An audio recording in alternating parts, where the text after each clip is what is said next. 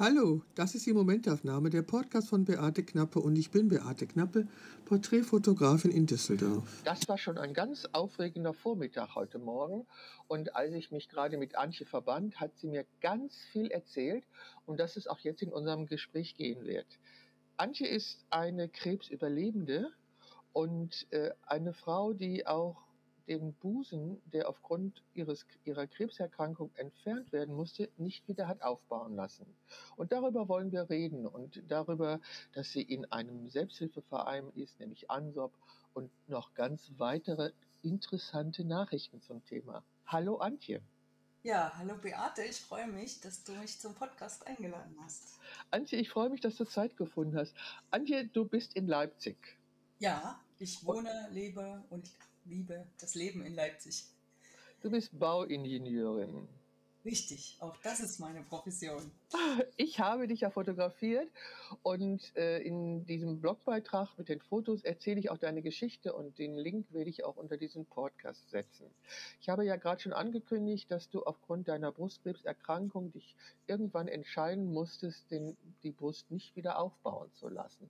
Wie kam es dazu? Ja, also ich hatte 2012 das erste Mal Brustkrebs, äh, da war ich 43 Jahre alt.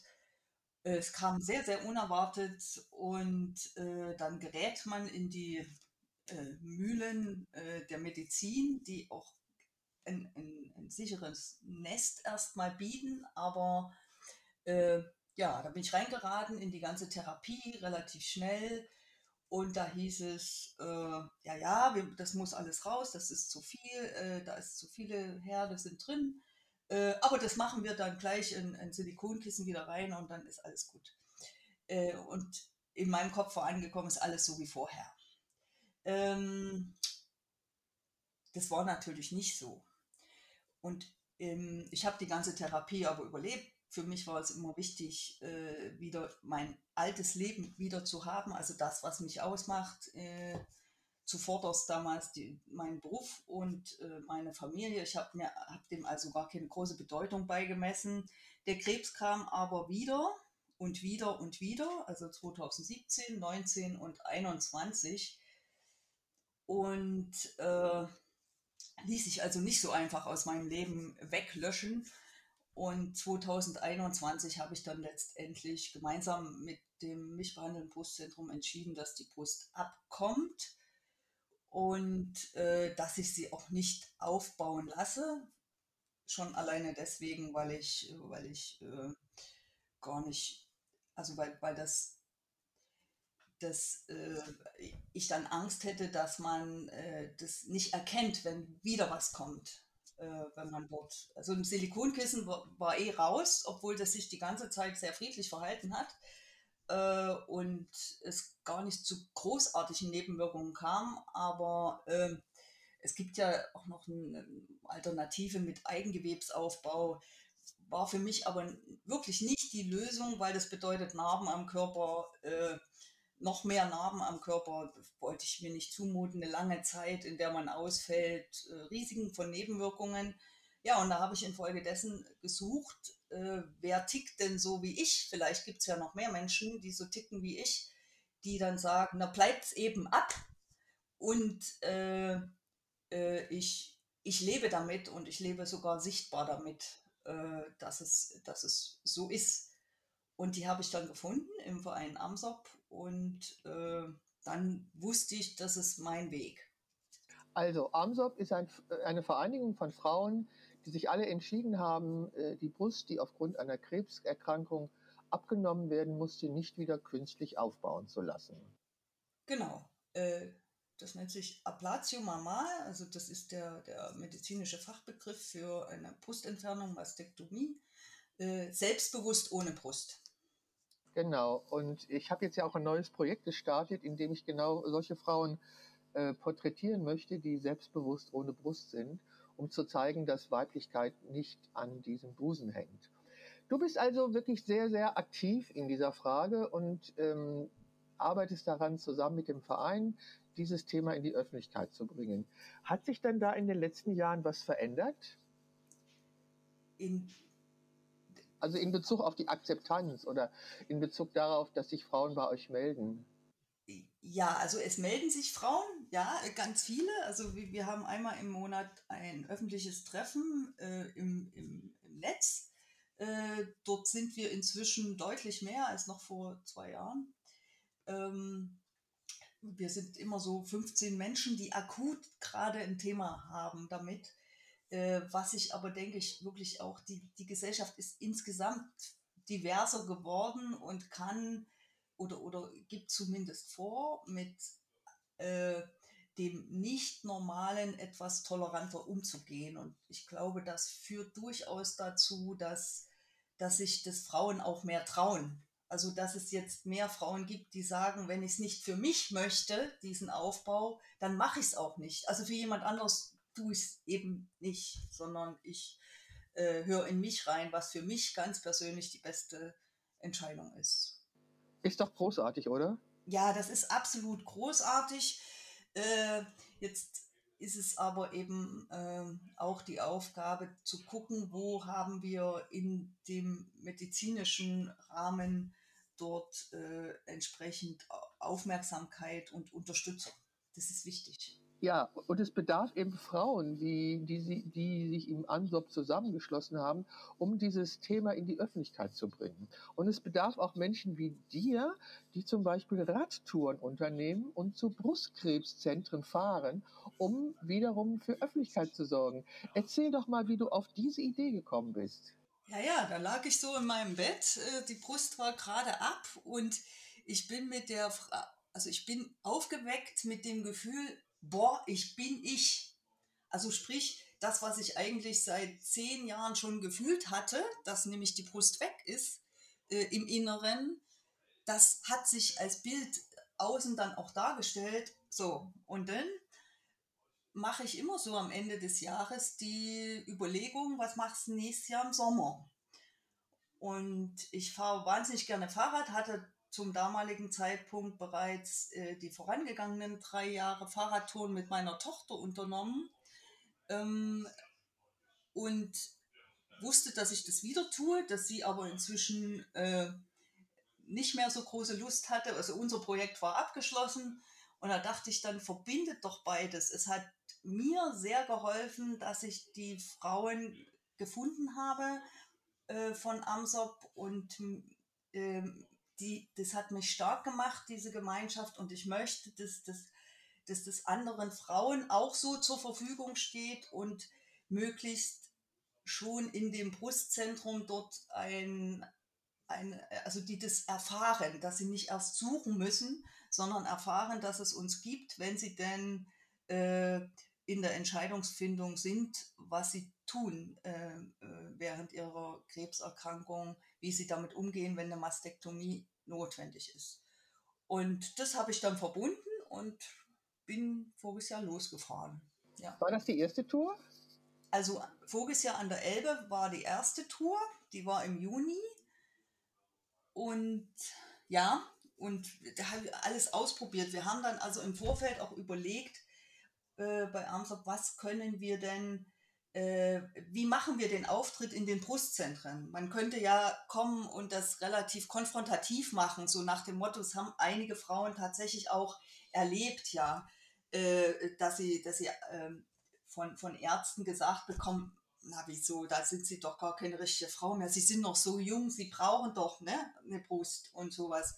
Ähm, also könnte man in Konfrontation hingehen und sagen, du musst Arzt. Nee, wir müssen einander zuhören. Also habe ich nett darum gebeten, dass äh, man uns Zeit einräumt und wir haben außerdem die sogenannte Mutmachpost äh, gestaltet. Das sind Postkarten, wo die Frauen, äh, vornehmlich Frauen aus unserem Verein, drauf sind, wo man zwar sieht, dass sie keine Brust haben, äh, aber das nicht im Vordergrund steht, sondern im Vordergrund steht, was sie eigentlich ausmacht. Also brustlos, nicht hoffnungslos. Das ist ein Bild von einer Frau, die ist hochschwanger und hat keinen Busen mehr. Die, aber dieses Bild macht, macht mehr Mut, als äh, dass man dass man verzweifelt äh, dabei zu sehen, dass ihr eben et angeblich etwas fehlt. So haben wir zwölf Postkarten zusammengestellt mit den unterschiedlichsten Motiven, die ins Leben zeigen und genau die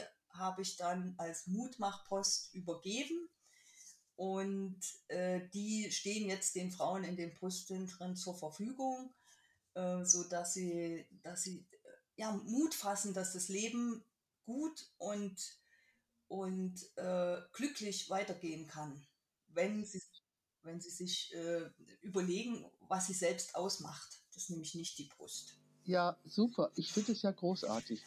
Also ich kenne ja, ich kenne ja beides. Ähm, ich habe ja bei meinem ersten Projekt You Cancer erlebt, dass die jungen Frauen sagten, jetzt, die sich die Brust haben abnehmen lassen müssen, und dann haben sie sie wieder aufgebaut und sagten, jetzt habe ich endlich mal Busen. Den hatte ich vorher nicht. Kann man auch verstehen, so kann ich auch verstehen.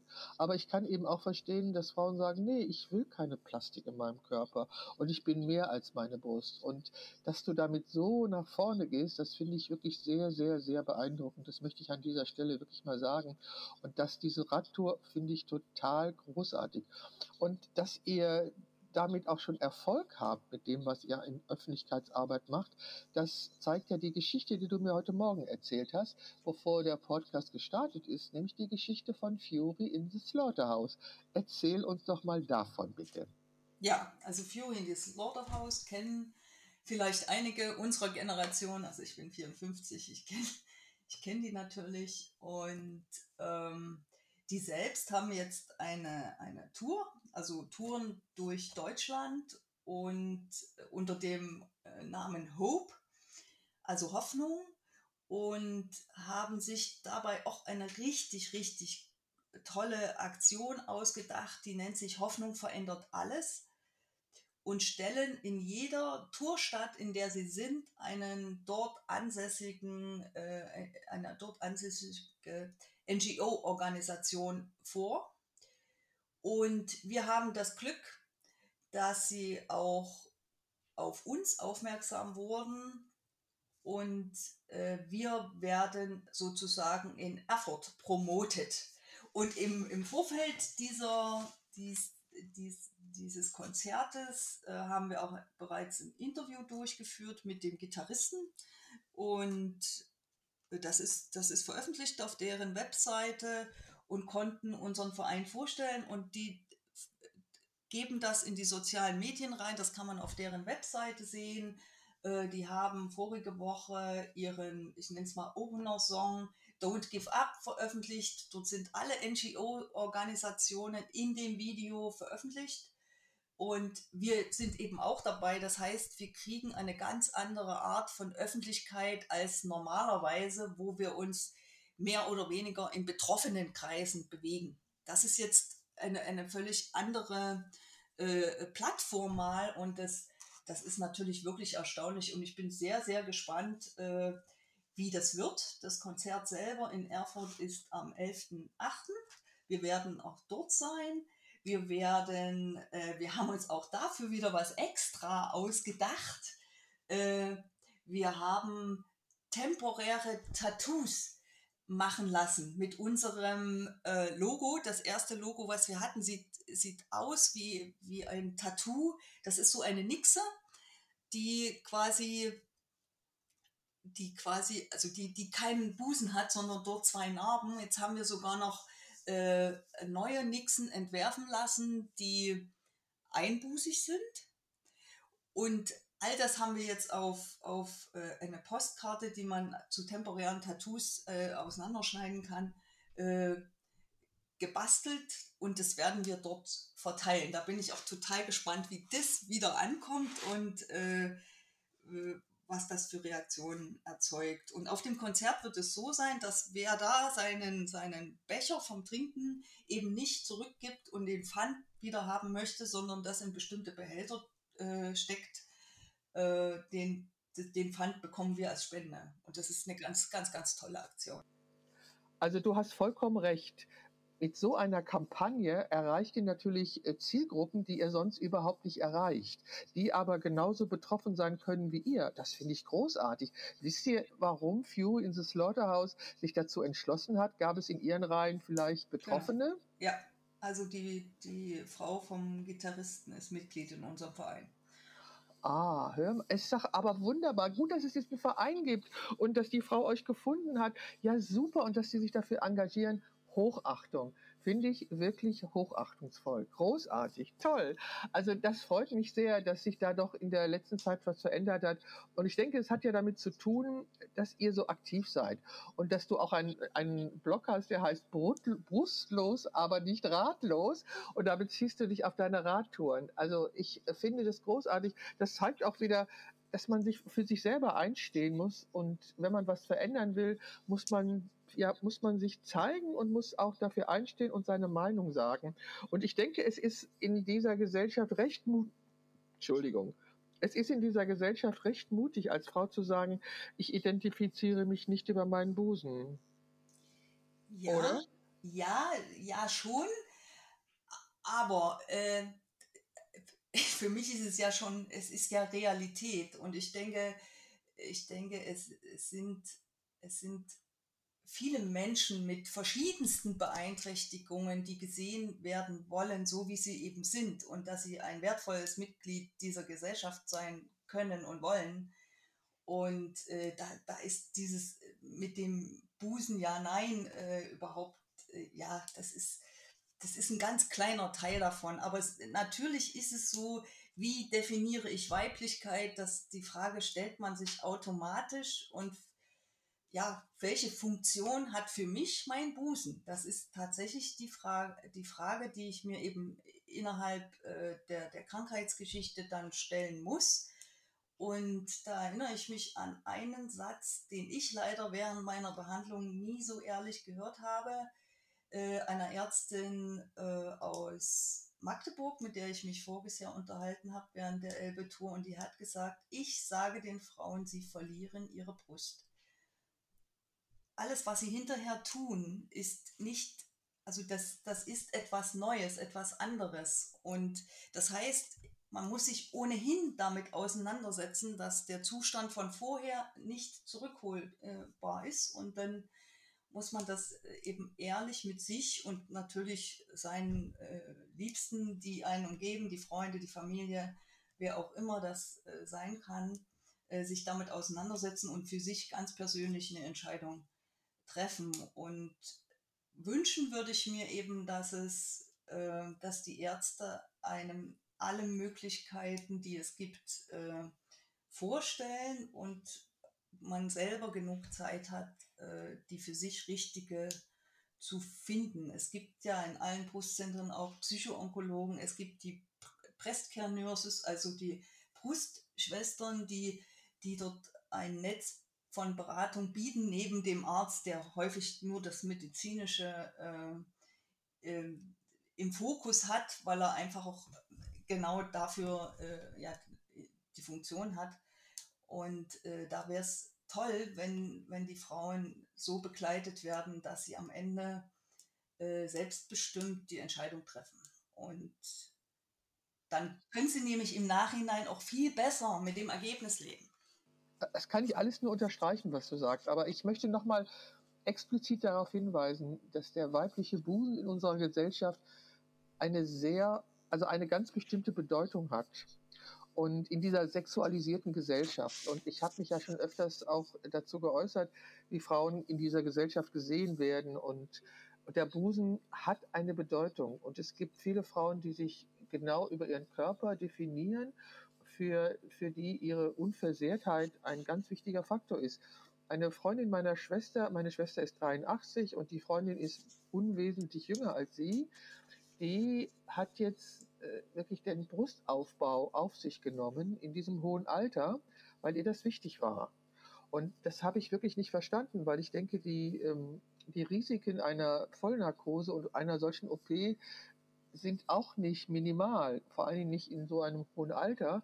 Und das würde ich einfach, ich persönlich würde das für wichtiger einschätzen. Doch ihr war es trotz ihres Alters, sie ist nicht verheiratet, lebt in keiner Beziehung, ihr war es wichtig, sich den Busen aufbauen zu lassen. Das hat mich unglaublich erschrocken. Was steht da für ein Denken, für ein Mindset dahinter, dass dieser Busen wichtiger ist als ihre Gesundheit? Verstehst du, was ich meine? Ja, das verstehe ich. Das ist für mich natürlich auch verrückt, ne? Also weil äh, es gibt ja auch den Eigengewebsaufbau und du möchtest nicht wirklich wissen, wo die das dann so herholen. Die, da, da haben die Chirurgen inzwischen eine hohe Kunst entwickelt und es ist auch für sie, also für die Ärzte, die das können, die, die fühlen sich dabei auch äh, wohl, also die wollen den Frauen helfen. Aber es ist natürlich, das ist natürlich, der Ansatz ist, äh, was ist Frau? Was ist Frau in dieser Gesellschaft? Äh, und, und worüber definiere ich das? Ich erlebe, ne, also ich arbeite wie gesagt als Bauingenieur, das ist eine, eine also gerade in meinem Feld äh, so ein absolutes Spezialfeld. Äh, ich habe fast nur mit Männern zu tun. Und wenn ich, wenn ich äh, ehrlich anfange zu reden, natürlich merke ich dann auch, wenn jemand äh, so wegguckt und eigentlich überhaupt nicht reden möchte. Aber wenn du, wenn du den ehrlich und selbstbewusst gegenübertrittst, da, da sind viele Männer zumindest im Persönlichen dann, die sind gar nicht so. Und wenn ich mich mit Männern unterhalte darüber, was wäre denn, wenn es deiner Frau passieren würde, da kommt, da kommt in ganz vielen Fällen, na, ich würde mich freuen, wenn sie überlebt. Also wenn sie, wenn sie lebt, wenn sie weiterleben kann, wenn wir gemeinsam weiterleben können. Also eigentlich ist es ein wirklich von, von außen aufgedrücktes Bild, wo sich auch die Männer teilweise gar nicht mehr wohlfühlen drin. Und das erleben wir an der, Neu also an der neuen äh, Männergeneration, äh, die, die sich auch mehr in, in äh, alle Kinder äh, auf, also, also Kindererziehungsthemen einmischen. So erlebt, also man erlebt, ich erlebe einen Umbruch. Das, da, da, das kann, dem kann ich zustimmen. Also die Männer, die jetzt heranwachsen, äh, haben da sicherlich eine andere Sicht drauf und gehen da differenzierter mit um. Das sehe ich auch so, das erfahre ich auch so. Aber wie du schon sagst, ähm, Weiblichkeit definiert sich über den Körper und der, zu dem Körper gehört eben ein, ein Busen, ein ansehnlicher Busen. Das ist das Thema. Ähm, da könnten wir jetzt noch stundenlang weiter drüber diskutieren. Also ich, ich möchte erstmal anerkennen, was Amsop für eine Arbeit leistet. Ich möchte erstmal hoch anerkennen, was du für eine Arbeit leistet. Und ich habe wirklich nicht genug lobende Worte, um Fury in the Slaughterhouse ähm, anzuerkennen, was sie, was sie da machen, indem sie diese NGOs in den Mittelpunkt äh, oder zum Thema ihrer Tour machen. Das finde ich wirklich ganz, ganz großartig. Antje, du hast Töchter, richtig? Jawohl, ich habe zwei Töchter. Antje, du machst gerade unglaublich viel Nebengeräusche. Du bist auf deinem Schreibtisch, schiebst etwas hin und her, kritzelst und klickst. Stimmt das? Nee. Weil irgendwie höre ich immer was dann noch daneben her. Egal. Also du hast zwei Töchter. Wie sind die denn mit oder wie gehen die mit dem Thema um, dass du von Brustkrebs betroffen bist und dass du für dich diese Entscheidungen gefunden hast?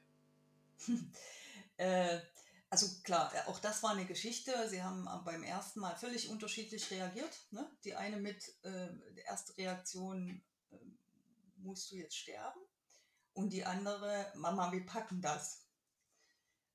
Ähm, die tatsächlich, also danach haben die nicht mehr wirklich was wahrgenommen, weil die Brust sah schick aus, das andere war alles in mir drin. Beim Wieder und Wieder haben sie natürlich äh, gelitten, aber als ich gesagt habe, äh, ich lasse mir die Brust komplett abnehmen, äh, da, war das für die kein Thema, äh, sondern was hat meine kleine Tochter, also klein, ne, die ist Anfang 20, hat gesagt, Och Mama, das ist doch ein klasse Arschloch-Indikator.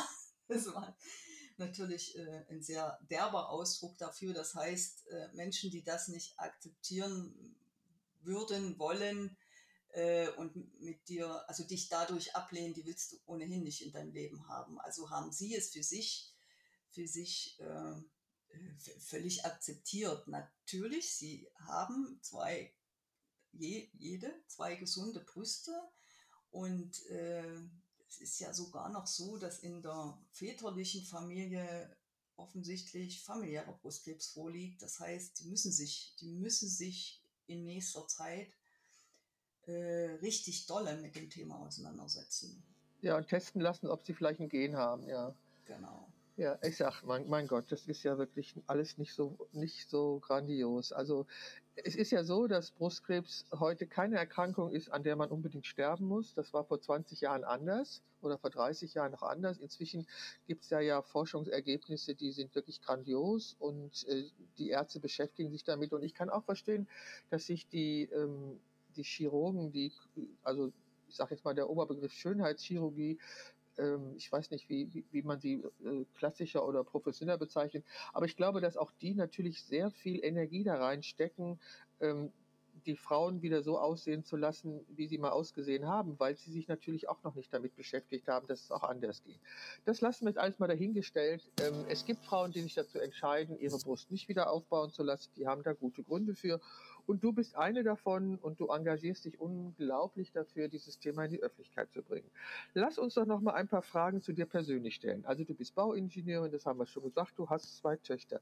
Sag mal, kannst du dir ein Leben ohne Internet vorstellen? Nee, null. Ich versuche aber gerade das auf ein, ein verträgliches Maß äh, dessen, äh, was, was gut ist für mich selber, äh, zu einzupegeln. Ja, das fällt mir aber überhaupt nicht leicht. Ja, das kann ich gut verstehen. Und ähm, wenn du drei Wünsche offen hättest, was wären das für welche? Dass ich noch lange therapiefrei lebe, äh, dass, dass, wir, dass wir alle gemeinsam äh, an einer neuen Gesellschaft basteln, wo wo es Werte, wo es andere Werte gibt als heute, wo, wo die Gemeinschaft zählt, wo der Einzelne in der Gemeinschaft zählt und das Miteinander. Das, das ist ein großes, äh, das ist, ist ein ganz, ganz großer Wunsch von mir. Das bezieht sich auf alle Themen. Ne? Also das, das ist nicht nur die Gesundheit, sondern es ist dieser Klimawandel, die Gesellschaft an sich, das, das Wirtschaftsleben, das ist mir alles zu konfrontativ. Ja, und dritter Wunsch, mein Gott, ja, das ist, ja, es sollte auf der ganzen Welt so sein. Das wäre schön. Danke. Sag mal, mit welchen drei Worten würdest du dich selber beschreiben? Immer in Bewegung. Sehr schön. äh, wer hatte deiner Meinung nach den größten Einfluss auf die Person, die du heute bist? Boah, nee, da gibt es nicht nur einen. Das kann nicht sein. Das sind, das sind so viele. Das sind, natürlich sind es meine Eltern. Äh, da gibt es aber wie bei allen Plus und Minus. Äh, dann gibt es eine, eine tiefe Verbindung zur Musik äh, und inzwischen auch zur Person, Peter Maffei. Dann gibt es hier in meinem Unternehmen äh, ähm, den, den, den äh, Vorsitzenden der gesamten Unternehmensgruppe, der äh, maßgeblich an dem, was ich heute bin, teilhat. Und nicht zuletzt meine Kinder. Meine Kinder haben mir gerade in und nach den Krebserkrankungen ein Stück weit die Welt anders gezeigt und äh, haben mich wieder fühlen lassen und ja, ist, ist ganz toll. Aber es gibt, man kann das nicht auf einen beschränken und Okay, wie alt möchtest du werden? Ich muss 100 werden, weil ich erst, weil ich erst so mit 49 so richtig aufgeweckt bin. Und dann brauche ich noch mal 50 Jahre. Hm. Bist du ein Gefühls- oder ein Kopfmensch? Ich bin ein Kopfmensch, der lernt, Gefühle zuzulassen. Wo findest du Sinn in deinem Leben? Das muss ich eigentlich gar nicht fragen, oder? Genau, also hier in, in meiner Arbeit, ich kann, ich, ich halte sie selbst für sinnvoll und ich kann Menschen helfen. Ich kann ein Stück weit dieser Gesellschaft helfen, äh, den Klimawandel zu bewältigen, wenn man es mal ganz groß sehen möchte, weil ich mich mit dem System beschäftige und da eine hohe Expertise entwickeln durfte. Und äh, natürlich ansonsten, ich möchte für, für andere da sein, auch eben hier gerade für andere Betroffene äh, von, von Krebs, weil ich glaube, ich habe die Kraft. Wenn du schlechte Laune hast, möchtest du lieber alleine gelassen werden oder jemanden haben, der dich aufmuntert? Ich bin dann alleine. Hast du ein Lieblingsbuch oder eine Zeile aus einem Buch oder ein Gedicht, die dich besonders angesprochen hat? Also ich, ich lese so viel. Ich habe äh, zuletzt, zuletzt selbst eine Schreibwerkstatt besucht oder habe ein, ein Stück, eine Schreibwerkstatt gemacht. Und der Satz bewegt mich, den ich dann selber, der aus meiner Feder nach acht Minuten durchgängig Schreiben rauskam, äh, der bewegt mich im Moment am meisten. Der heißt, äh, lass die Sehnsucht größer sein als die Angst. Wunderschön. Ja, Das schreibe ich mir gerade auf. Das ist ja ein schöner Satz. Ja. Okay, hast du vor was ganz bestimmten Angst? Ja, also Angst habe ich, dass äh, ich gegebenenfalls meine, meine Kinder also, äh, verliere, indem sie indem dem irgendwas zustößt oder sie irgendwie krank werden. Das ist meine größte Angst, die ich, ja, mit der ich umgehen muss. Wofür würdest du mitten in der Nacht aufstehen? wenn meine Töchter anrufen, immer. Äh, ich würde auch aufstehen, wenn, äh, wenn äh, mit dem Unternehmen hier etwas ist. Das würde ich auch immer tun. Also, äh, oder wenn irgendwelche Krisen in der Welt sind und ich anderen hel helfen kann. Immer. Klar, mache ich.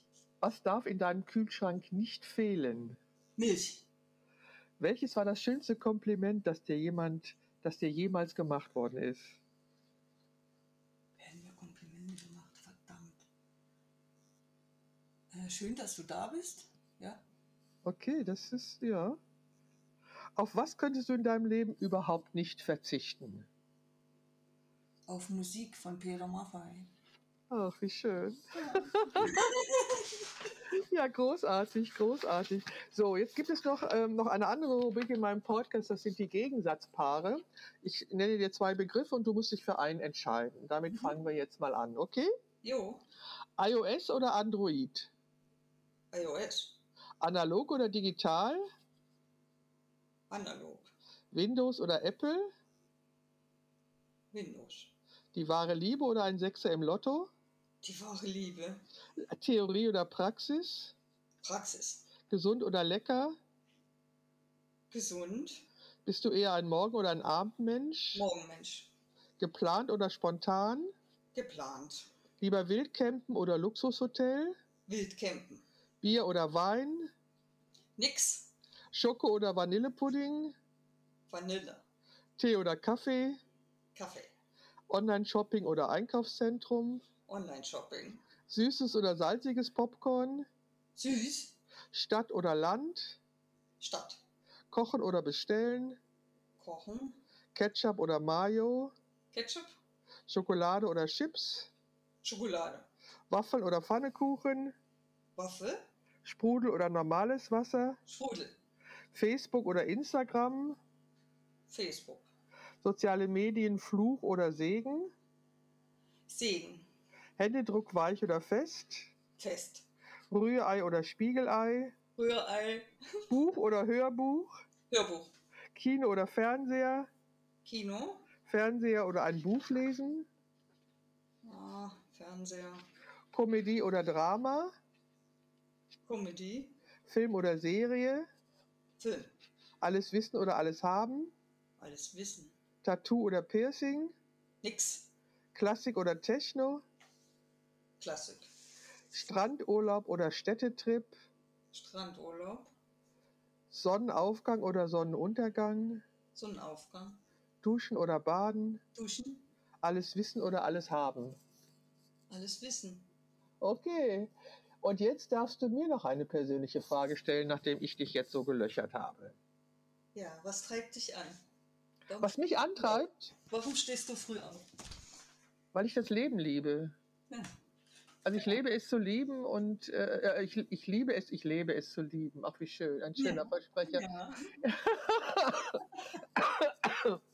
Also ich liebe das Leben. Ich bin jetzt 73, ich habe ja auch einen Krebs überstanden und habe noch mit den Folgen zu kämpfen, aber das ist alles, alles nichts, das ist alles unwichtig. Zu leben ist wichtig und ähm, ich liebe natürlich die Fotografie über alles und ähm, das, ja, das treibt mich an. Also das ist es, was mich ähm, morgens aufstehen lässt, die freudige Erwartung, was der vor mir liegende Tag mir bringen wird.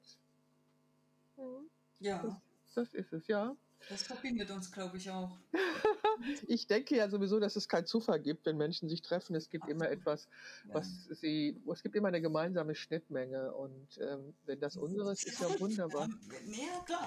Ja, ich denke auch, es gibt keine Zufälle.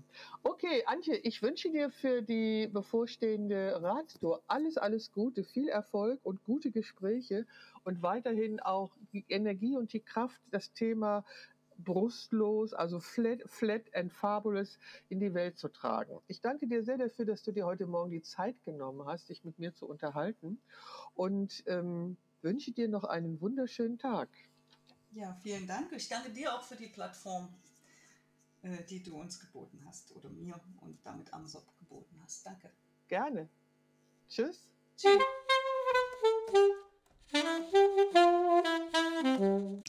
Das war das Gespräch mit Antje. Und weil es so gut passte, schneide ich jetzt an dieses Gespräch noch mein Gespräch mit Melanie dran. Da gab es wieder ein paar technische Probleme, aber ich hoffe, dass ich es hinbekommen werde. Hallo und guten Morgen. Ich habe wieder eine Gesprächspartnerin zum Thema Brustkrebs. Hallo, liebe Melanie. Hallo Beate, guten Morgen. Guten Morgen. Sag mal, wie bist du denn heute in den Tag gestartet? Oh, mit viel Kaffee. das ging nicht ohne. Okay. Ähm, Melanie, magst du dich mal vorstellen, also wie alt du bist, was du vom Beruf bist, Familienstand und solche Informationen, ja. die du geben möchtest? Das mache ich. Mein Name ist Melanie Stahl. Ich bin 48 Jahre alt, bin äh, verheiratet, sehr glücklich, schon seit fast 30 Jahren, habe drei erwachsene Kinder und beruflich bin ich medizinische Fachangestellte und arbeite in einer orthopädischen Fachklinik. Und äh, wann hast du die Diagnose Brustkrebs bekommen? Das ist jetzt genau ein Jahr her. Also fast sogar auf den Tag, ein Jahr. Und kannst du dich noch an dieses furchtbare Gefühl erinnern? Naja, das furchtbare Gefühl war schon vorher da, weil als ich den Knoten getastet habe, wusste ich irgendwie genau, was, was das bedeutet. Das war so eindeutig für mich, dass ich, dass mir klar war, dass es Brustkrebs ist. Hm. Und was hat es mit dir gemacht? Erstmal unglaublich viel Angst, weil ähm, ich durch mein medizinisches Wissen, was ich glaubte zu haben, äh, da auch gleich für mich so ein Todesurteil drin gesehen habe. Das war aber, weil ich mich viele Jahre nicht mit dem Thema beschäftigt habe, war das immer noch so dieses Wissen von früher und äh, da kannte ich halt einfach aus der Praxis so viele Fälle, die einfach dran gestorben sind und äh, ich dachte, ich muss jetzt sterben. Ja, und wir wissen ja, das ist nicht mehr unbedingt zwingend genau das Ergebnis von einer Krebsdiagnose. Nee, nee. Das ist der Wahnsinn, was sich in dieser Zeit getan hat, auch gerade die letzten Jahre. Das, das hat so viele Fortschritte gegeben und da bin ich so unglaublich dankbar für, weil heute ist so eine Krebsdiagnose kein Todesurteil mehr. Ich finde, das kann man nicht laut genug sagen. Also ich habe mhm. ja auch mhm. vor vor über, über 30 Jahren auch eine Nachbarin an Brustkrebs verloren und die hatte damals auch eine heranwachsende Tochter. Ich glaube, die war noch nicht volljährig. Und was sich in dieser Zeit getan hat, das habe ich auch durch mein Brustkrebsprojekt äh, erfahren, weil die Frauen das erzählt haben. Die Frauen waren ja auch relativ jung äh, mhm. in meinem Projekt und die ähm, ja, die haben mir berichtet, was sich alles verändert hat, dass es spezielle Chemus gibt auf die Art des Krebs, dass man also den Krebs besser, besser klassifizieren kann. Also da ist schon unfassbar viel passiert und wir können nur jeder Frau sagen, die an Brustkrebs oder an Krebs erkrankt, äh, es ist kein Todesurteil, sondern nee. es ist einfach die Diagnose und für die gibt es eine Heilung. Und genau. Also ich glaube aber, Krebs, das ist so irgendwie, ähm, es ist so eingespeichert, glaube ich, bei allen Menschen, dass es irgendwie ähm, mit dem Ende verbunden ist. Also ich glaube, das wird auch noch Generationen dauern, bis sich das aufgelöst hat. Oder was denkst du? Das denke ich auch, wobei es einen natürlich schon auch mit dem Ende konfrontiert, weil was man nicht verschweigen darf, dass natürlich auch heute immer noch Frauen am Brustkrebs sterben. Dass es nicht für alle die Heilung gibt. Und ähm, mit Heilung bin ich auch so ein bisschen vorsichtig, weil auch wenn ich jetzt nach der Therapie krebsfrei bin, so laufe ich ja doch in den medizinischen Akten weiter als Brustkrebspatientin. also bin ich nicht geheilt. Also das ist was, das trägt man, das muss man ins Leben integrieren, das, das bleibt man. Man bleibt Brustkrebspatientin. Oder man bleibt Krebspatientin. Ja, oder so. Ja, ich denke auch, ich habe gleich auch meine Kontrolluntersuchung. Ich hatte ja Gebärmutterkrebs Mhm. und vor vier Jahren und ähm, ich habe gleich habe ich meinen Termin, meinen Termin. Ich bin ich bin ziemlich, ähm, ich gehe da ziemlich locker mit um, aber Mhm. wie du schon sagst, ne, der Körper, also der Körper hat, hatte es einmal und wir wissen nicht, was passiert. Und ich Ja. höre auch immer wieder, dass ähm, nach Jahren, nach Jahren, in denen die Frauen krebsfrei waren, plötzlich wieder irgendwelche äh, Mutationen auftreten. Naja, das ist ein unangenehmes Thema. Okay, Ja. also du hattest also Brustkrebs. Es war auch, beschreib mal oder benenn mal, was für eine Art von Krebs du bei dir dia diagnostiziert worden ist. Ja, Beate, erstmal drücke ich dir die Daumen, dass bei deinem Termin gleich alles gut geht Danke. und du da ganz entspannt wieder rausgehen kannst. Ja, das wird der Fall sein, davon bin ich überzeugt. An dieser Stelle gab es nun die erste Unterbrechung und ich habe versucht, wieder mit ihr in Verbindung zu treten.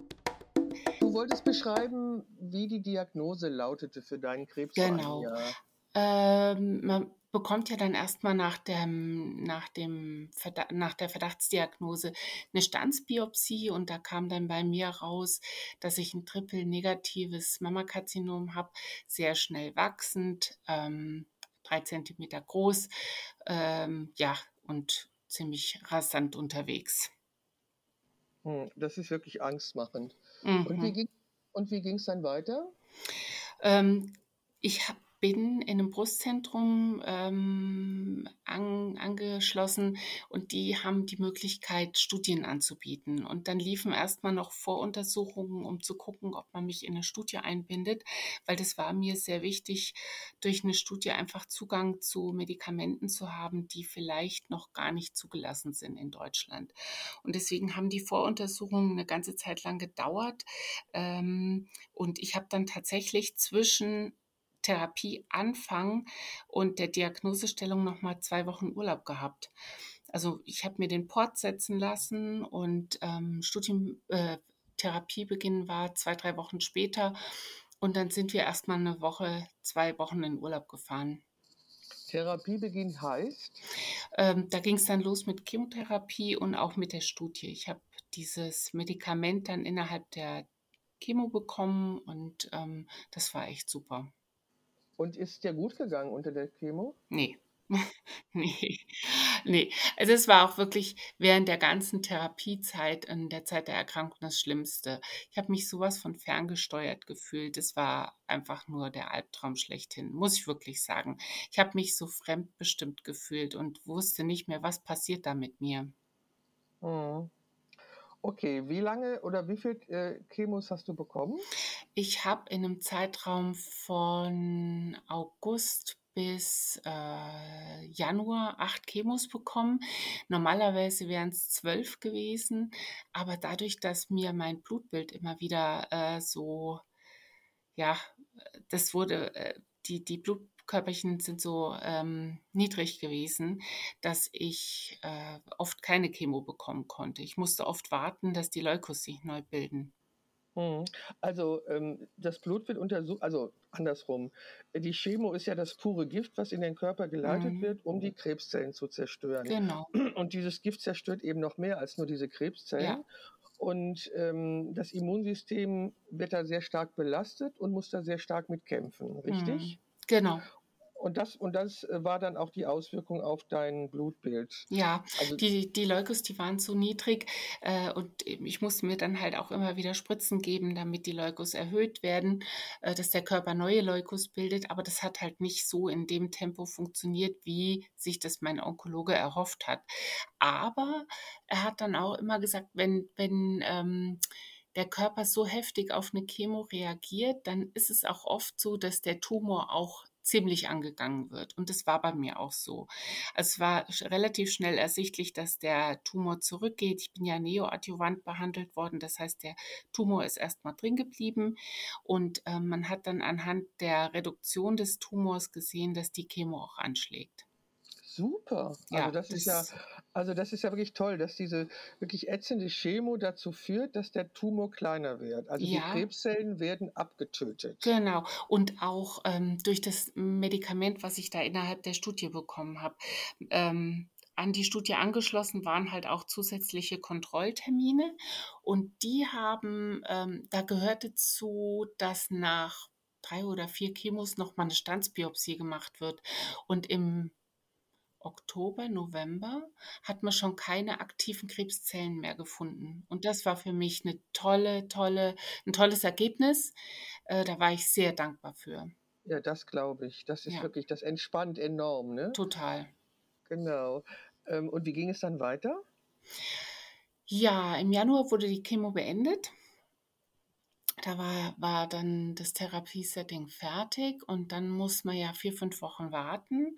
Und ich hatte mit meiner Ärztin aus dem Brustkrebszentrum schon ähm, besprochen, dass ich ganz gerne die Brust abgenommen bekommen möchte. Und da war sie auch voll mit mir einverstanden und hat gesagt, das macht sie. Sie operiert mich genauso, wie ich das möchte. Begründe das nochmal, warum du wolltest, dass man dir die Brust entfernt. Ähm, also ich hatte ja einen recht großen Tumor und mir hätte einen recht großen Teil der Brust wegnehmen müssen. Und ähm, das wäre dann wirklich, also die, die Brust wäre einfach sehr deformiert worden.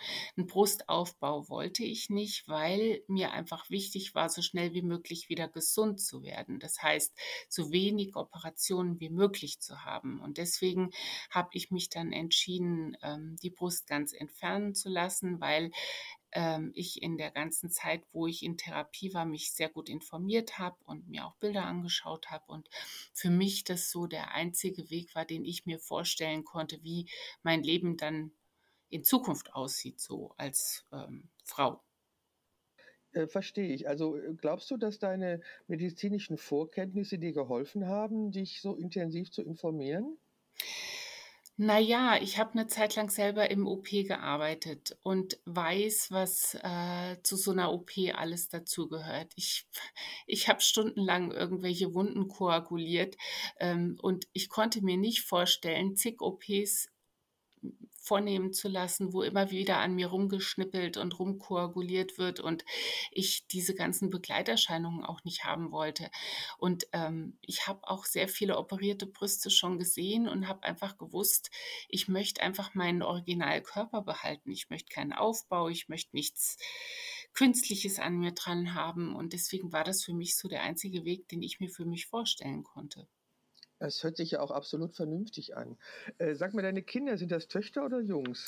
Zwei Mädels und ein Junge. Wie sind die, die mit dieser Information umgegangen, dass ihre Mutter Brustkrebs hat und Hm. sich ihre Brust entfernen lässt? Ähm, na, die Mädels haben einfach ganz arg Angst um mich gehabt, äh, weil sie das auch hautnah miterlebt haben. Die sind noch zu Hause gewesen zu dem Zeitpunkt der Diagnosestellung. Die haben halt mein emotionales Auf und Ab auch mitbekommen. Unser Sohn, der ist schon eine Zeit lang von zu Hause ausgezogen, der studiert. Ähm, dem war es auch ganz arg, aber äh, er hat das nicht so hautnah miterlebt. Und äh, für die Mädels war wichtig, dass ich eine Entscheidung treffe, wo ich gut mit leben kann, wo ich vor allen Dingen selbstbestimmt treffe. Es ist ja so, dass Äußerlichkeiten gerade bei Frauen in unserer Gesellschaft heute eine wirklich exorbitante Rolle spielen. Also Hm. der Busen ist einfach ähm, das Synonym für Weiblichkeit schlechthin. Ähm, wie denken da deine Töchter drüber?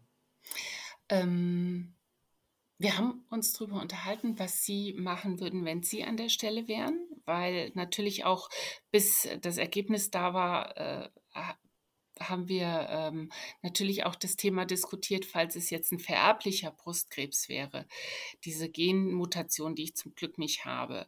Und da haben wir uns darüber unterhalten, was sie machen würden, wenn sie jetzt die Diagnose hätten und ähm, klar wäre, dass sie äh, auch diese Disposition hätten. Ähm, Sie haben gesagt, in jungen Jahren würden Sie sich noch nicht die Brüste abnehmen lassen. Klar, die sind gerade mal Anfang 20, aber äh, irgendwann wäre es für Sie dann wahrscheinlich auch eher verständlich gewesen. Aber ich glaube, so eine junge Frau kann sich das noch nicht vorstellen. Also zumindest nicht ein junges Mädchen. Das ist so weit weg, dieses Thema. Na, Gott sei Dank ist es keine, keine Gen bedingte Ja, Erkrankung bei ja. dir gewesen. Okay, dann hattest du den Termin zur Brustabnahme und du hast mir ein Foto gezeigt, wie du ausgesehen hast vor der Erkrankung. Also Mhm. du hast ja, du hast dir ja nicht nur die eine Brust abnehmen lassen, sondern du hast dir ja auch die zweite Brust abnehmen lassen. Wie kam es zu dieser Entscheidung? Für mich war eigentlich von Anfang an klar, dass ich beide Brüste abnehmen lassen möchte, weil ganz ehrlich, ab dem Zeitpunkt, wo ich die Diagnose bekommen habe, war mein Busen nicht mehr meiner. Der gehörte nicht mehr zu mir. Ich habe schon immer eine recht knotige Brust gehabt ähm, und das war für mich schwierig zu tasten. Ist da jetzt einfach nur äh, so eine hormonelle, knotige Veränderung drin oder äh, kommt da was? Und ähm, ich wollte mit diesem Risiko nicht weiterleben, dass in der linken Seite dann auch was kommen kann. Und für mich war klar, ich möchte beide Brüste abhaben. Meine Ärztin hatte mich nur gebeten, mit der Abnahme der gesunden Brust noch ein bisschen zu warten, weil nach einer Chemotherapie oft mit Wundheilungsstörungen zu rechnen ist. Sie sagte aber zu dem Zeitpunkt, wo unser Gespräch stattfand, dass eigentlich ähm, das kein Problem ist, dann ein paar Wochen später die, die Brust abzunehmen und die Krankenkassen das auch bis jetzt bei ihr immer bezahlt haben. Jetzt, bevor wir zu diesem heiklen Punkt kommen, Mhm. ähm, sag doch mal, wie hat dein Mann auf die ganze Geschichte reagiert? Also mein Mann, wir sind ja jetzt schon so lange zusammen, dem war einfach nur wichtig, dass ich weiter da bin. Und Mhm. dass ich vor allen Dingen äh, mit klarem Verstand weiter da bin. Und der kennt, der kennt mich so gut. Ich glaube, der weiß, dass ich ziemlich am Rad gedreht hätte, wenn ich die Brüste behalten hätte und dass da einfach, äh, dass ich ständig irgendwelche Kontrolluntersuchungen gebraucht hätte, um zu Ja, bestätigen, es ist nichts, mir geht's gut. Und auch immer so diese Angst da gewesen wäre, wann geht's weiter, wann, wann kommt das nächste. ja, Und ich denke, ja, Entschuldige, aber ich denke, genau das muss man noch mal sagen. Es ist ja nicht ausgeschlossen, dass sich in der zweiten Brust auch ein Krebs bildet, wenn in der ersten schon einer vorhanden war. Also nach der Wahrscheinlichkeit ist das ja zu erwarten, Ja, oder? wobei die Mediziner das anders sehen. Also die sagen, durch die Abnahme der Brust minimi- minimiert man nicht das Risiko, äh, nochmal an Brustkrebs zu erkranken oder ein Rezidiv zu bekommen, weil das Rezidiv auch genauso gut in der Brustwand wiederkommen kann. Ja, das bestätigt ja, was ich sage. Also ich habe gesagt, die, die Wahrscheinlichkeit, erneut an Brustkrebs zu erkranken, ist da, wenn man ihn Ja, einmal hatte. ja, ja. Genau. Und das, das war ja auch für dich der Grund, dir die zweite Brust abnehmen zu lassen. Und jetzt kommen wir zu, der, zu dem Eklat mit deiner Krankenkasse. ja. Ich habe dann einfach äh, sehr motiviert, weil die Ärztin ja sagte, es, das wird nicht abgelehnt, den Antrag gestellt, das war im April. und habe gedacht, naja, die antworten bestimmt ganz schnell und dann kann ich im Anfang Mai operiert werden und dann gehe ich Ende Mai wieder in die Arbeit, in die Klinik. Da wollte ich auch gerne unbedingt hin zurück. Und es ging Wochen um Wochen ins Land. Ich habe dann irgendwann erfahren, also der medizinische Dienst, an den diese Entscheidung weitergeleitet wird, ähm, die dürfen sich Zeit nehmen bis zu fünf, sechs Wochen, um äh, das zu entscheiden. Und so lange hat es dann auch de facto gedauert. Ich habe dann im Mai die Nachricht bekommen, dass die Operation abgelehnt wird, also die, die ähm, Kostenübernahme abgelehnt wird, weil es keine medizinische Indikation gibt und es somit eine Schönheitsoperation wäre. Äh, Ist das nicht unfassbar? Ja, das, äh, da, da war ich dann auch erstmal wie vor den Kopf gestoßen, dass ich gedacht habe, also ich bin jetzt nicht so das klassische Weibchen, was äh, Botox gespritzt ähm, durch die Lande läuft und sich dann äh, als Schönheitsoperation die Brüste operieren lässt und schon gar nicht abnehmen lässt. Äh, es war mir vollkommen skurril und schräg. Und also, ja. Ich habe dann einen zweiten Antrag gestellt und also quasi einen Widerspruch ge, eingelegt und ähm, ja, da warte ich tatsächlich immer noch auf die Rückmeldung. Aber du hast ja inzwischen beide Brüste abnehmen lassen. Genau. Also für mich war dann klar, ich kann nicht länger warten, weil mir läuft irgendwo auch meine Lebenszeit davon. Also nicht, dass ich, dass ich jetzt wieder so schnell an Krebs erkranke und sterbe, das nicht. Aber mich hat äh, das total blockiert, dass diese Brust da ist. Und ähm, ich quasi wie, ich, ich fühlte mich wie eingefroren. Weil, Ich kann das äh, gut verstehen. Ich, also ich ja, kann das sehr gut verstehen. Man kann doch nicht mit dieser täglichen Angst leben. Und solange lange die zweite Brust noch da war, war die tägliche Angst ja auch da. ja, Und ich meine, es, es gibt doch auch äh, psychosomatische oder psychologische Gründe ähm, für so eine Geschichte. Also das müsste die Krankenkasse oder dieser medizinische Dienst doch bitte auch einsehen, weil deine Lebensqualität hätte sich doch enorm verschlechtert, wenn du ständig daran erinnert worden wärst, dass die Möglichkeit besteht, dass du wieder erkrankst. mm. Ich hätte jetzt natürlich den Weg gehen können, dass ich äh, ein psychologisches Gutachten erstellen lasse, dass ich ein orthopädisches Gutachten erstellen lasse, die dann besagen, also die Frau Stahl dreht total am Rad, die äh, hat einen Nervenzusammenbruch und äh, braucht jetzt dringend die OP und außerdem bekommt sie Haltungsschäden, weil einfach, ich habe eine sehr große Brust gehabt, das war ein D-Körbchen und das kann man sich vorstellen, wenn dann auf einmal auf der einen Seite ein Kilo fehlt, ähm, dann hängt, hängt man ziemlich schief. Ich habe auch in, meinem, in meiner persönlichen Stellungnahme geschrieben, dass ich ja dann links vom Fahrrad falle, wenn, wenn die Brust dran bleibt, aber das fanden sie nicht so lustig. Ähm, Melanie, was man, dir, was man dir im Grunde vorwirft, ist, dass du die Stärke besitzt, mit all diesen Sachen relativ locker umzugehen und eben nicht zusammenzubrechen. genau, Das kann, und das kann doch bitte nicht sein. ja. Das kann man dir doch nicht zum Nachteil auslegen.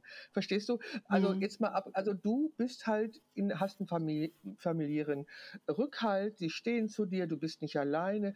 Das Problem ist aber da und die Gefahr besteht. Nur weil du damit positiver umgehst, heißt es ja nicht, dass es dich nicht weniger belastet. Genau, genau. Das Also, weißt du stimmt. mal, ja, weißt du, also es ist doch nicht so, dass äh, also ich, mir fehlen da wirklich die Worte. Also ich, ich verstehe es nicht. Du bist betroffen von Brustkrebs und musst, da, musst denen erklären, wie sehr das dein Leben beeinträchtigt. Mhm. Was mich halt so ärgert, ist äh, die Tatsache, dass sie ja einen Brustaufbau bezahlt hätten. Also wenn ich mich jetzt brusterhaltend hätte operieren lassen und die Brust wäre deformiert gewesen, hätten sie das quasi bezahlt, dass äh, die Brust wieder schön gemacht wird in medizinischer Hinsicht. Ja, guck mal, und das ist doch der Widerspruch. Ja, Das ist doch der, das ist doch auch die Frauenfeindlichkeit. Wenn du bereit bist, dich diesem Schönheitsideal anzupassen, bezahlen sie es. Wenn du genau. aber sagst, nein, ich nehme davon Abstand, mir ist meine Gesundheit wichtiger, dann ist es angeblich eine Schönheits-OP? Ja, mal, das ist doch pervers. Ja, das ist pervers. Und ähm, ich habe mich halt auch gefragt, äh, wie diskriminierend ist das denn? Bin ich als Frau nur dann eine Frau, wenn ich repariert bin? Also muss man mich reparieren oder bi- bin ich dann keine Frau mehr, wenn ich keine Brüste mehr habe? Äh, das, das fand ich mega irritierend, muss ich wirklich sagen. Ich finde das auch. Und das ist natürlich, ja, das ist natürlich ein Synonym oder ein Beispiel für wirklich diese strukturelle äh, Frauenfeindlichkeit, Mhm. dass man deinen Wunsch nicht anerkennt, eine Frau zu sein, wie du es möchtest, sondern du musst halt diesem Idealbild entsprechen und dich Ja, reparieren lassen. ja. Es ist unfassbar. Ja, Es das ist ist wirklich unfassbar. unfassbar. Genau, auf jeden Fall äh, warte ich immer noch auf eine Rückmeldung der Krankenkasse. Und ähm, ja, mein Anliegen ist halt einfach, dass es ja nicht mir alleine so geht, sondern es sind ja viele, viele Frauen betroffen. Und ich habe jetzt einfach das Glück gehabt durch den Background mit meinem Mann. Äh, ich konnte mir die OP bezahlen, aber es sind halt wirklich viele Frauen, die das nicht können. Mhm.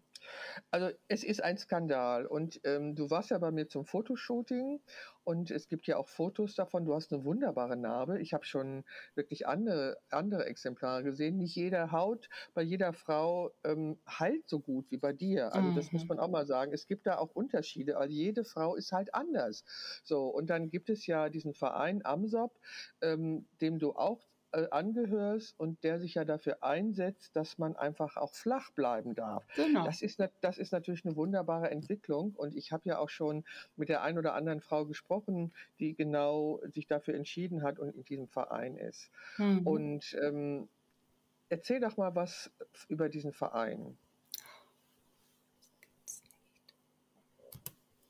Das hat dich jetzt sprachlos gemacht. Melanie? Melanie, Beate, ich höre dich wieder hörst mich nicht. Ich nicht weiß mehr? nicht, ob du mich hörst, aber ich höre nichts, gar nichts. Du warst auf einmal weg. Beate? Hallo? Oh. Melanie, es ist wirklich unfassbar und frauenfeindlich, wie deine Krankenkasse mit deiner Problematik umgeht. Und ich möchte dir nochmal Mhm. meine Hochachtung aussprechen, wie du damit umgehst. Ich finde es wirklich unglaublich beeindruckend. Und du hast dich ja auch in, dem, in der Selbsthilfegruppe AMSOP engagiert und du hast die örtliche Presse angesprochen. Es war, eine Genau. es war eine Journalistin da und die hat ein Interview mit dir gemacht. Wir haben ein Foto gemacht, das du an sie weitergegeben hast. Und Im Vorgespräch hast du mir etwas Hochinteressantes dazu erzählt. Möchtest du das mal berichten? Ja, ich habe mit der ähm, Journalistin ausgemacht, dass auch ein Foto in die Zeitung kommt, weil ich ja wusste, dass ich vorher bei dir bin und dachte mir, das kann, so, so ein Bild spricht immer für sich. Also das ist sehr wirksam. Und äh, als ich dann das, das Bild der Journalistin weitergeleitet habe, hat sie gesagt, also das wird mit Sicherheit Kampf mit den männlichen Kollegen geben, dass sie so ein Foto reinsetzen will, aber das ist ihr so wichtig, weil es einfach so arg ausdrückt, ähm, ja, diese, diese Lebensstärke und äh, Kampf gegen den Krebs. Und das war ihr wichtig, das reinzubringen. Genau, das war ja, das ist ja auch mal mein Anliegen, äh, bei, dieser, bei diesen Porträts nicht den Fokus auf die Krankheit zu legen, sondern den Fokus auf die Stärke der Frau Mhm. und ihren, ihre Lebensfreude und eben zu zeigen, dass sie mehr ist als ihre Brüste. Und äh, in, Genau. in unserer Zusammenarbeit hat das, finde ich, gut geklappt. Ich werde ja auch äh, zu diesem Podcast einige Fotos stellen aus unserem Shooting. Und ich bin sehr Mhm. gespannt, äh, wie das ausgeht, äh, dieser, diese Diskussion der Journalistin. Ich, meine allererste Frau mit einer Double Mastektomie, das ist die ähm, ärztliche oder die fachliche Bezeichnung dafür, ähm, hatte ich auch gefragt, ob ich sie fotografieren könnte auf einem Foto, äh, auf dem das zu sehen ist. Und sie zögerte einen Moment und sagte dann, hm, sie wüsste nicht, ob ihrem Mann das gefällt, wenn solche Fotos äh, von ihr öffentlich wären. Und ihre Tochter Mhm. sagte dann, Mama, spinnst du? Oh, also, aber da, da gab es also auch diese Überlegung, würde das meinem Mann gefallen? Also ich glaube, die Männer Mhm. haben damit ein Problem. Und ich finde es wirklich ungeheuerlich. Du bist die Frau, die Brustkrebs hatte. Du bist die Frau, die sich hat operieren lassen. Und die Mhm. Männer haben damit ein Problem, das zu sehen. Also ich finde, es gibt ja wohl nichts Lächerlicheres, oder? Ja, wobei Beinmann ganz anders reagiert hat. Als, äh, bist du noch da, Ja, Beate? ja, ich bin noch Ja, da. super. Okay. Äh, ähm, der, der fand deine Fotos so stark. Also er, er ähm, hat das, was du eingefangen hast, hat ihn unglaublich beeindruckt. Also äh, weil er mich einfach so kennt und, und also er fand die Bilder richtig gut und findet es auch gut, dass ich damit in die Öffentlichkeit gehe. Toll, das ist toll. Ja, ich Ja. glaube, also ich glaube, dass du natürlich in deiner Familie noch bei, du, bei deinem Mann den, den Rückhalt hast, das alles zu tun, weil du hast Mhm. einfach eine unglaubliche Stärke und die, da braucht man manchmal jemanden, an den man sich anlehnen kann und der einem sagt, du machst das Richtige. Und Ja. äh, aber diese Redaktion, ich meine, das ist eine ganz andere Generation. Die sind doch wesentlich jünger als du und die haben solche und die Männer haben solche Bedenken. Das doch, also ich habe da keine Worte für. Wie würdest du das Ja, ja. Unglaublich, unglaublich. Also ich finde es auch ziemlich äh, heftig, welche Reaktionen Frauen bekommen, die die Brust haben abnehmen lassen, also jetzt ob freiwillig oder unfreiwillig, und äh, dann äh, oben ohne im Schwimmbad sind. Ähm, da da gibt es auch unterschiedlichste Reaktionen und das finde ich äh, richtig heftig. Und da weiß ich nicht, ob ich mich so eins zu eins äh, trauen würde, wenn ich jemanden vor mir habe, weil da kriegst du die Reaktion ja direkt ab. Okay, also ähm, das stelle ich mir auch vor, dass das nicht so einfach ist. In Berlin ist es jetzt erlaubt, äh, dass Mhm. Frauen oben ohne gehen. Okay, und eine Frau, die keine Brust mehr hat, hat da eine Narbe. Je nachdem, wie lange die OP zurückliegt, ist die Narbe sichtbar oder nicht. Und du hast ja auch noch recht kurze Haare. Aber Grit, Ja. zum, Grit zum Beispiel trägt ja ihr Haar schulterlang. Und Grit, Mhm. hat, Grit hat mir auch davon erzählt, wie schwierig, schwierig es zum Beispiel ist, einen zweiteiligen Bikini zu bekommen, der keinen keinen Busen eingearbeitet hat. Mhm. Mittlerweile gibt es Mhm. das, aber das war auch unglaublich schwierig. Ja. Und du erzählst jetzt, dass man ähm, auf Frauen negativ reagiert, äh, die keine Busen mehr haben im Schwimmbad. Das ist ja ungeheuerlich. Ja, also die, äh, da waren Berichten der Zeitung von der Uta Melle und die hat erzählt, ähm, dass sie im Schwimmbad war, oben ohne. Und äh, dass dann, als sie sich angezogen hat zum Gehen, hat einer der anderen Badegäste gesagt, ja, endlich zieht sie sich wieder an. Also ich, ich, es ist unfassbar, was Menschen Ja. in der Lage sind, äh, für Wertungen oder für Kommentare abzugeben. Es ist einfach, äh, ja, es ist unfassbar. Auch, Ja, auch das ist für mich ein Grund, äh, warum solche Bilder unbedingt in die Öffentlichkeit ja, gehören, weil ja, die Menschen müssen sich daran gewöhnen, dass das auch Frau sein bedeutet und es kann jede treffen. Also wir sind ja, genau. wir sind ja nicht davor gefeit. Also es gibt Ja. ja, gibt ja leider noch keinen Impfstoff, der uns äh, vor einer Krebserkrankung schützt. Und äh, Hm. ich weiß nicht, wie viele Frauen jeden Tag erneut an Brustkrebs allein in Deutschland erkranken. Es sind nicht wenige. Und Hm. das Problem ist einfach ein sehr großes. Es ist da, es ist in der Welt. Die Medizin forscht unfassbar und hat auch in den letzten Jahren wunderbare Ergebnisse und Erfolge erzielt.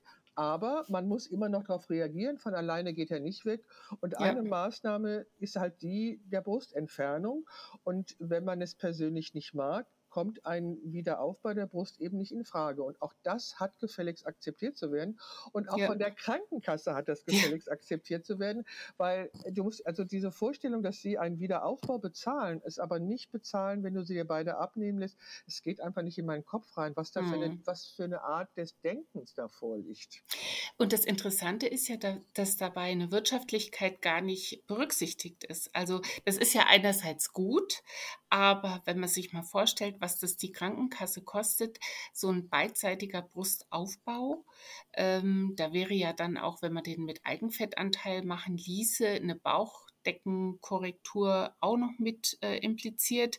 Das kostet ja alles viel mehr, birgt auch viel mehr Risiken, weil viel mehr OPs, zahlt aber die Krankenkasse alles plus Kompressionswäsche und Nachbehandlung. Ähm, und meine OP hat so wenig gekostet, also wenig, sie hat äh, viel weniger gekostet als dieser ganze operative Aufwand. Ja, und sie war auch viel weniger Risiko. Also ich habe jetzt von Ja, einer Freundin, von einer Freundin von meiner Schwester, die ähm, hatte gerade einen Brustaufbau machen lassen und das Implantat muss wieder raus, weil es sich entzündet hat. Mhm, Also genau. ich glaube, also das ist ja ein ganz großes Risiko, je nachdem auch wie alt man ist oder wie stark das Immunsystem ist, besteht ja immer diese Gefahr. Und ähm, also je, jede Operation birgt, birgt ja eine Gefahr. Es ist ja nicht so, als wenn es unproblematisch wäre, immer wieder in Vollnarkose versetzt zu werden. Also Genau. ich bin da voll bei dir, dass natürlich, dass deine Entscheidung für dich und deine Gesundheit wesentlich weniger Risiken birgt als ein Wiederaufbau Ja, der, der ja, Brüste. Und das ist natürlich aus deiner Sicht und aus medizinischer Sicht durchaus nachvollziehbar war, dass du sagst, nein, um das Risiko einer erneuten Brustkrebserkrankung zu minimieren, lasse ich mir beide Brüste abnehmen. Hinzu kommt noch, was du eben gesagt hast, ein Kilo, äh, was da eben jetzt fehlte. Und es ist besser, wenn zwei Kilos fehlen, als äh, nur eins. Das das wird ja zu Nachteilen, zu körperlichen Nachteilen führen, da müssen wir nicht drüber reden. ja, ja. Al- Also, ja, was möchtest du dieser Krankenkasse gerne sagen? Dass es so wichtig ist, dass sie den Frauen die Möglichkeit gibt, geben, ähm, eigene Entscheidungen zu treffen und selber zu entscheiden, wie sie gerne operiert werden möchten. Mhm. Und was würdest du gerne Frauen sagen, die betroffen sind? dass sie in sich reinhören sollen und ähm, sich genau überlegen sollen, wie sie sich in Zukunft ähm, ihren, ihren Körper vorstellen. Ob sie sich vorstellen können, diese ganzen OPs ähm, auch mental zu verkraften oder ob sie ganz gerne einfach Ruhe im System haben. Diese ganze Entscheidung ist sehr individuell und ich verstehe jede Frau, die an ihren Brüsten hängt und ihre Brüste behalten möchte. Und ähm, das muss wirklich von jeder Frau individuell entschieden werden. Und wichtig ist aber einfach in sich reinzuhorchen und ähm, zu gucken, was tut mir gut. Nicht, was will mein Mann, was sagen die anderen, sondern was tut mir gut und was, womit kann ich in Zukunft leben. Mhm. Ich danke dir, Melanie, Ich danke dir. für, dieses, für dieses wunderbare Gespräch und ich wünsche dir alles Gute und ich wünsche dir vor allen Dingen viel, viel Erfolg, äh, um die, der Krankenkasse mal ähm, etwas beizubiegen, nämlich dass sie Ja. frauenfeindlich äh, agiert und nicht im Sinne ihrer Patientinnen. Mhm. Ich danke dir, Beate. Ich hoffe, dass wir Erfolg haben und werde dir auf jeden Fall davon noch eine Rückmeldung geben. Das fände ich total toll. Melanie, ich wünsche dir weiterhin alles Gute und einen, und einen wunderschönen Tag. Du hast, glaube ich, vor, dass du demnächst wieder anfängst zu arbeiten. Am Montag geht's wieder los. Ja, alles Gute dafür, dass dein Danke. Leben wieder einen normalen, alltäglichen Rhythmus bekommt. Das wünsche ich dir von Das, Herzen. Ja, das wünsche ich mir auch. Danke, Beate. Ja, das mit der Technik ist nicht immer so einfach, aber ich hoffe, wir haben es hinbekommen und ich hoffe, wir beide oder wir drei konnten verständlich machen, um was es ging. Ich danke Antje und Melanie sehr, dass sie sich auch vor meine Kamera gestellt haben und äh, ich Fotos machen konnte, auf denen zu sehen ist, wie glücklich diese Frauen sind, obwohl sie nur noch eine oder wie Melanie keine Brust mehr haben. Wann endlich begreift diese Gesellschaft, dass Frauen mehr sind als ihre Äußerlichkeit? Ich wünsche es mir.